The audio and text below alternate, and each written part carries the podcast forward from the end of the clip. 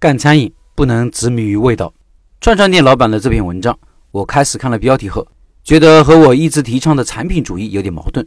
不过看完文章后，觉得他讲的也有道理。开店的世界里没有标准答案，大家不妨广泛的吸取经验，辩证看待不同的运营思路，让不同的经验为我所用，这才是学习的目的。老板说，在开始的时候，我沉醉于对于产品味道的极致追求，心想只要味道好了，顾客那还不是络绎不绝，分分钟踏破门槛。于是反复打磨，最终自己觉得满意了，却发现顾客并没有多大感觉。这到底是为啥呢？不是说干餐饮好吃才是王道吗？味道就是我们舌尖上感觉到的酸甜苦辣麻。后来我又去了很多生意很好的餐厅，还有很多几十年的老字号，我发现他们的味道也并不是让我惊艳。于是吃完之后觉得，嗯，还可以，不难吃。我这才渐渐的明白众口难调的道理。涉世之神小野二郎做的寿司好吃吧？但重口味的人看来，可能就八个字：味道寡淡，食之无味。重庆小面重辣重油，是很多人的心头好。在味道轻的人看来，可能就觉得油腻，无法下咽。西贝是中餐第一品牌，闭着眼睛点，道道都好吃。为了这个好吃的战略，投入重金。但即使如此，也有很多人觉得西贝的菜难吃。所以做餐饮不要执迷于味道，把口味做到八十分，绝大多数人吃完觉得还不错就行了。要想从八十分提升到九十分，即使付出之前十倍的努力再努力，可能都做不到。关于口味，我们要有正确的认知，味道要有记忆点。我吃过很多家的冒菜，但是让我现在还有印象的只有一家，他们家的冒菜最后会打上一层糊辣椒油，有一种特别的香味。而其他冒菜店呢是普通的红油，没有什么记忆点。还有我们当地一家生意很好的串串，它串串本身的口味跟其他的串串味道差不多，但是他们的蘸碟很特别，很香，而且不腻人。很多人去他们家吃串串就是冲着这个蘸碟去的。味道要保持稳定。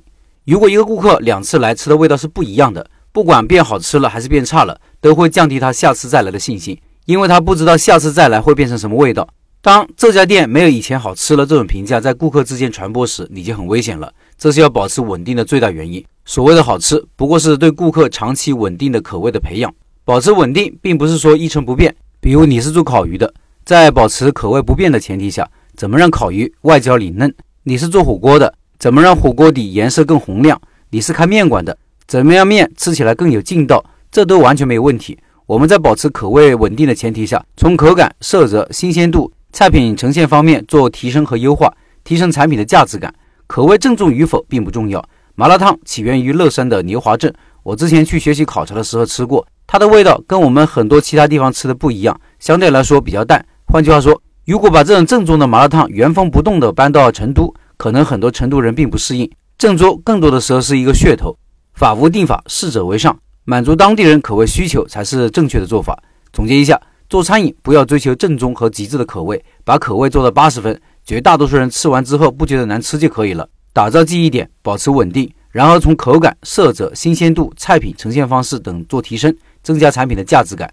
所谓专家，其实就是在某个领域，他头脑中拥有一份全景地图，知道它背后的原理和方法。所以在遇到具体问题的时候，他们考虑问题全、深、细、远，而一般人考虑要么浮于表面，要么只抓住一些点，同时。这也可以反向指导我们学习，要系统全面，要出去走走看看，分析人家生意好的原因。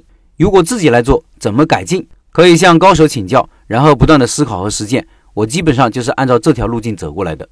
以上是老板的分享，是不是也有所收获？